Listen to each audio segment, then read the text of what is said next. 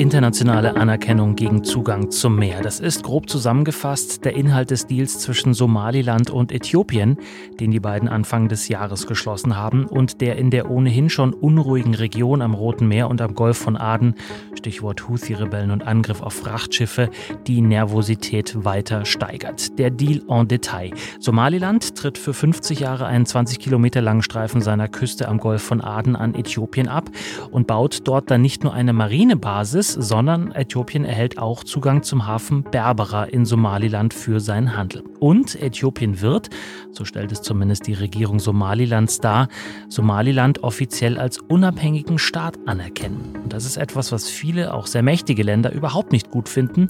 Allen voran Somalia, das Somaliland als Teil seines Staatsgebietes betrachtet. Da gibt es viel zu erklären, da gibt es aber auch viel zu lernen und das machen wir in dieser Folge des SWP-Podcasts zusammen mit Dr. Gerrit Kurz. Er ist Wissenschaftler in der SWP-Forschungsgruppe Afrika und Mittlerer Osten. Hallo, Herr Kurz. Hallo, Herr Schottner. Und mein Name ist, wie gehört, Dominik Schottner. Herzlich willkommen.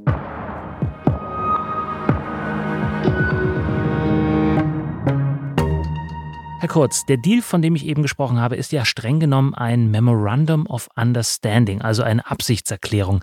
Habe ich denn aus Ihrer Sicht die Absichten der Unterzeichnerparteien korrekt zusammengefasst? Also Äthiopien kriegt Zugang zum Meer und Somaliland im Gegenzug die lang ersehnte internationale Anerkennung?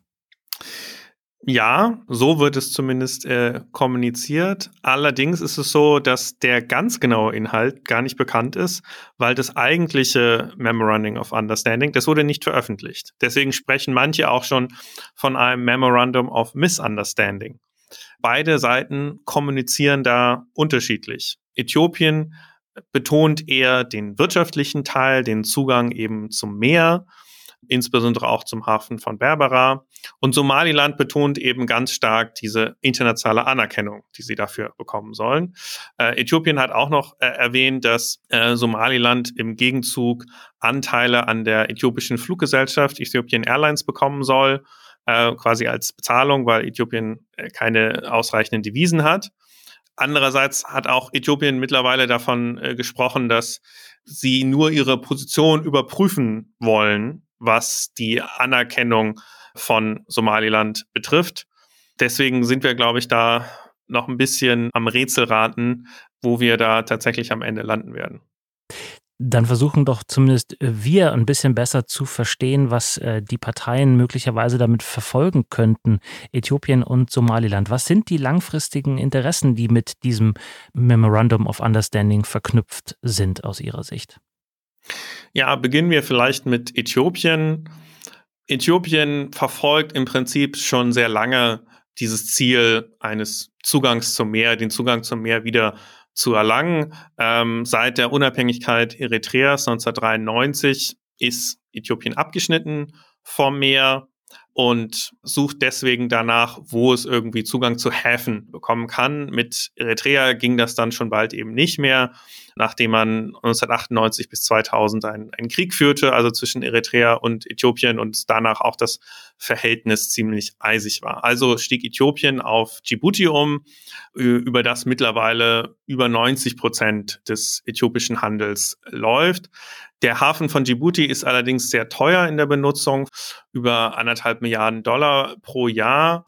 Und deswegen gibt es eben schon lange das Bemühen um eine Diversifizierung von Häfen in der ganzen äh, Region. Und das hatte auch äh, Äthiopiens Premierminister Abiy Ahmed letztes Jahr in einer viel beachteten Rede äh, angesprochen, die im Fernsehen gezeigt wurde. Und da klang es deutlich mehr danach, dass es auch um einen territorialen Zugang gehen sollte, also nicht nur ein Abkommen, ähm, wo man halt äh, Handel treibt als, als Binnenland. Ja, wenn ich da ganz kurz äh, reingehen darf, genau dafür bräuchte man ja aber eigentlich keinen 20 Kilometer langen Küstenstreifen eines äh, anderen Landes, oder? Wenn man in Anführungsstrichen nur Handel treiben möchte.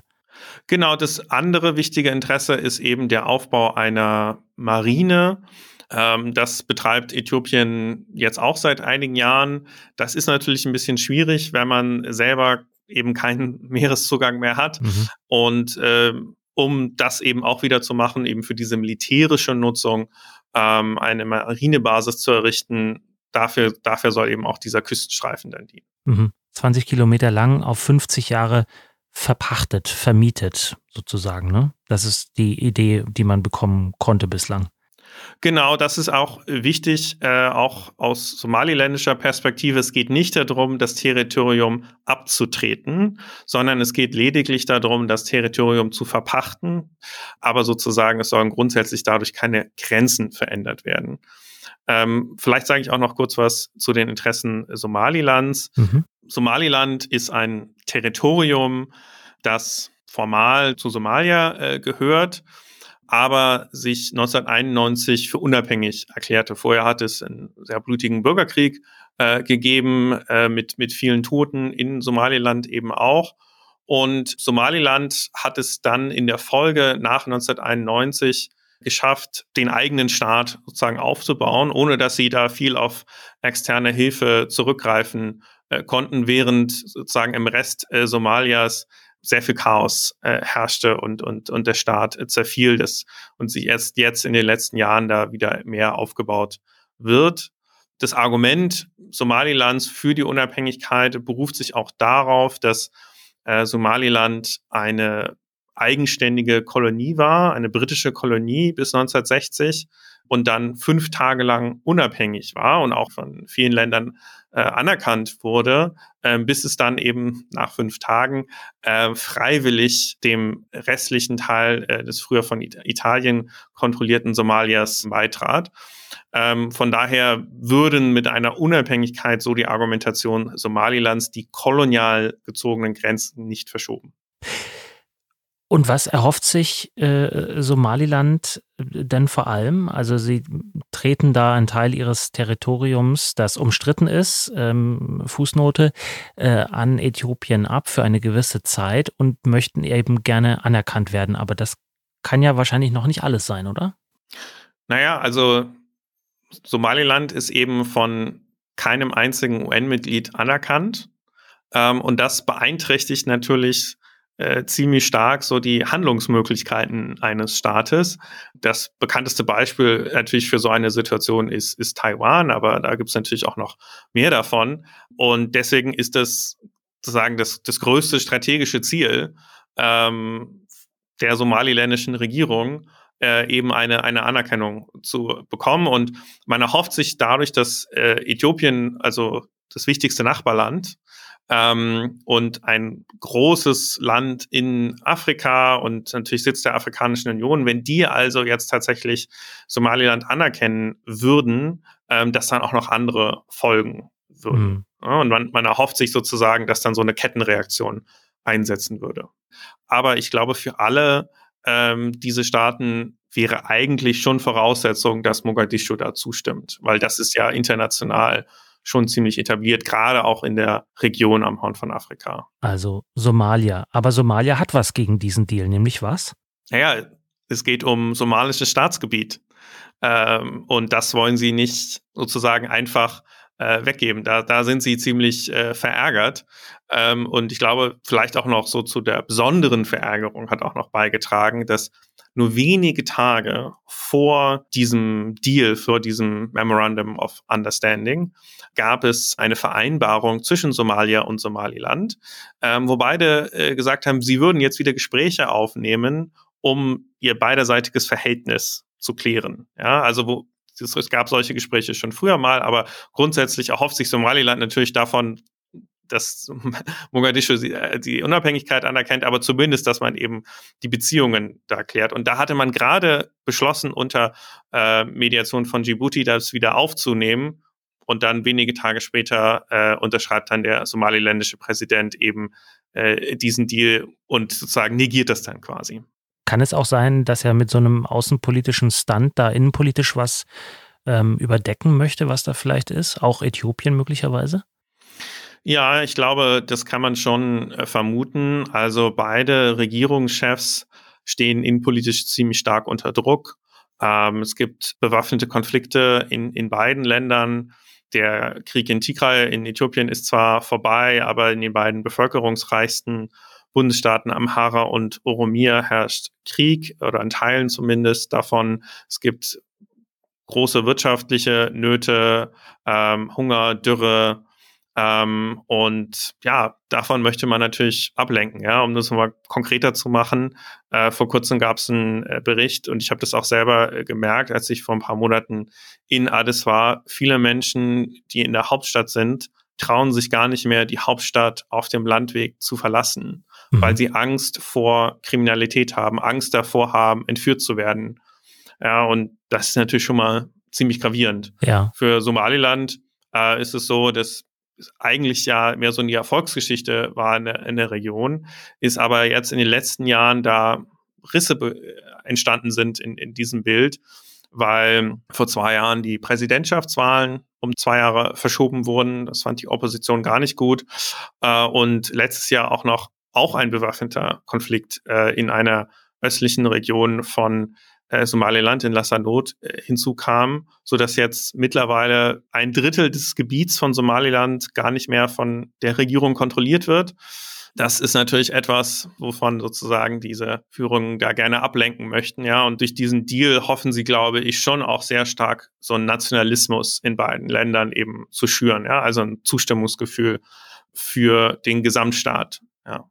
Ja, wir wollen gleich auch auf die internationalen Auswirkungen dieses Deals zu sprechen kommen, aber noch eine letzte Frage zu der Reaktion Somalias. Ähm, halten Sie es denn für möglich, Herr Kurz, dass äh, Mogadischu Truppen äh, mobilisiert, um da zu zeigen, das ist unser Staatsgebiet oder ist Somalia eigentlich dafür zu schwach aktuell?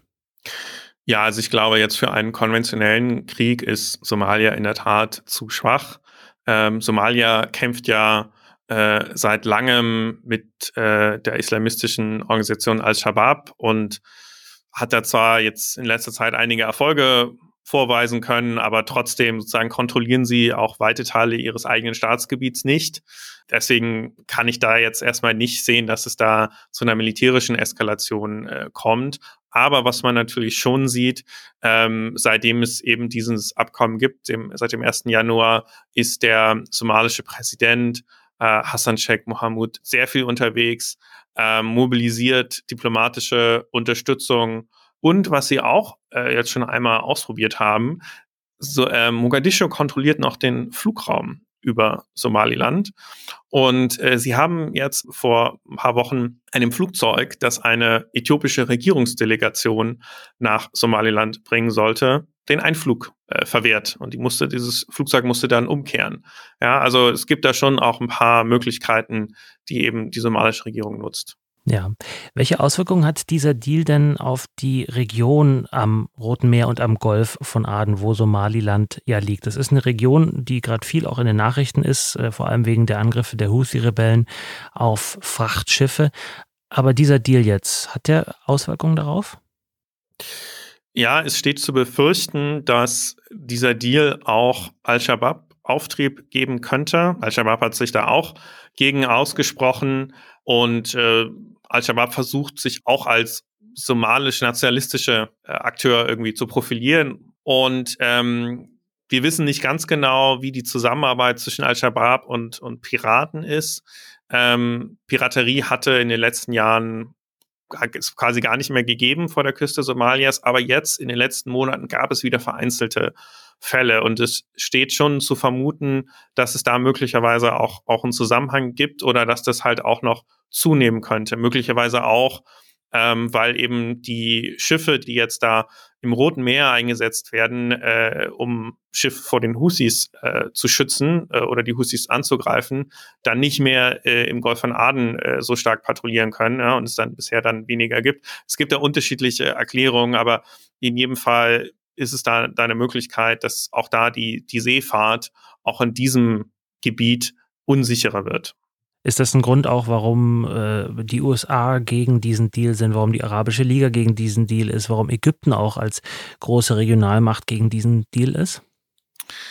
Ja, das sind tatsächlich etwas unterschiedliche Gründe. Also für die USA steht in, in der Tat insbesondere die Bekämpfung von Al-Shabaab im Vordergrund. Die USA sind da sehr stark äh, oder relativ stark investiert mit eigenen äh, Truppen und bilden somalische Truppen aus, setzen auch immer wieder Drohnen ein. Und diese Erfolge, die sie da vorsichtig äh, noch äh, ja vorzeigen können, die wollen sie eben nicht nicht gefährden. Ja, also äh, das ist für die USA, äh, glaube ich, ein, wichtiges Thema. Für Ägypten ist es geht es, glaube ich, auch darum, dass die ja, Gegnerschaft mit Äthiopien dadurch quasi wieder aufs, aufs Tablett gebracht wird. Ja, deswegen ist äh, der somalische Präsident eben auch gleich nach Asmara und nach Kairo geflogen, um dort äh, sich die Unterstützung äh, abzuholen, weil beide sowieso angespannte Beziehungen mit Äthiopien haben. Äh, und das haben sie jetzt eben auch nochmal bekräftigt. Ja.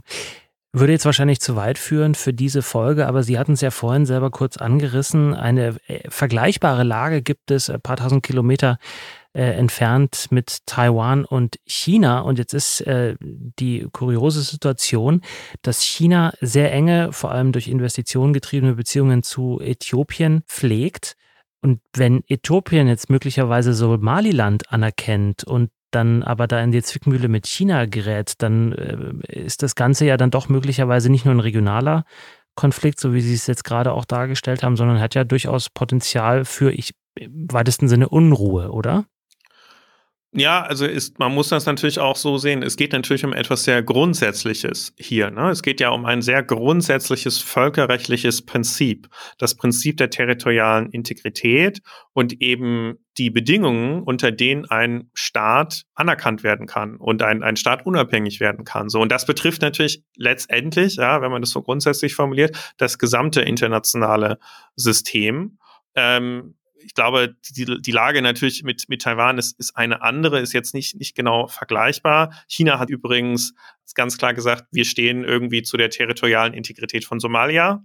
Mhm. Ja, eben weil man natürlich auch sagen, den eigenen Fall sieht, ja, und er auch selber irgendwie eigentlich äh, möchte, dass, dass Taiwan irgendwie Teil des oder, oder Taiwan als, als, als Staatsgebiet sieht, ne? Und sagen, was glaube ich ganz zentral ist eben hier ist, es muss immer eine Absprache mit der Zentralregierung geben. Ja, das hat es in der Region mehrfach äh, gegeben. Es hat ja andere Sezessionsfälle gegeben. Äh, Eritrea und Südsudan sind beide unabhängig geworden. Neue Staaten, das ist ja auch äh, schon etwas Ungewöhnliches.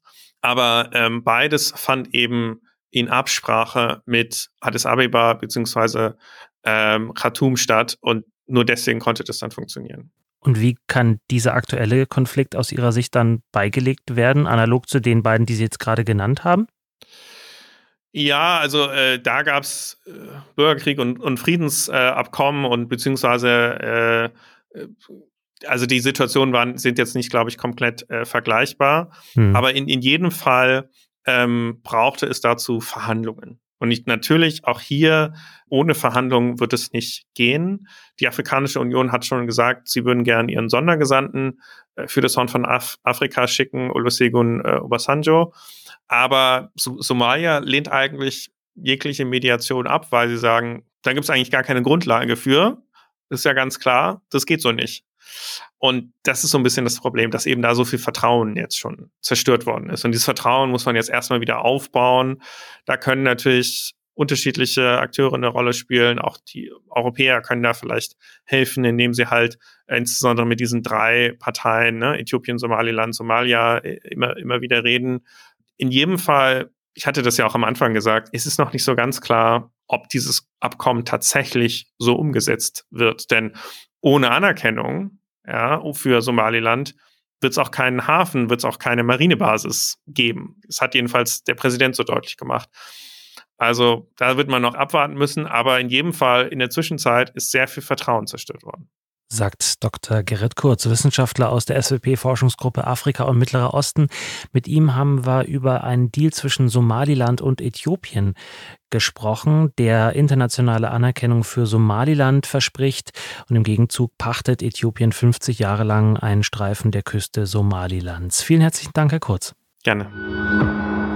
Und auch Ihnen, liebe Zuhörerinnen und Zuhörer, vielen Dank für Ihr Interesse. Wenn Sie sich in das Thema weiter einlesen wollen, finden Sie wie immer unter dieser Folge in den Show Notes einige Leseempfehlungen. Abonnieren Sie aber auch gerne unseren SWP Newsletter oder einen unserer Social Media Accounts, zum Beispiel bei LinkedIn oder X. Wenn Sie diesen Podcast abonnieren, wenn Sie ihn bewerten oder auch gerne an Interessierte weiterempfehlen, freuen wir uns aber natürlich auch. Ich bin Dominik Schottner. Bis zum nächsten Mal. Bleiben Sie neugierig.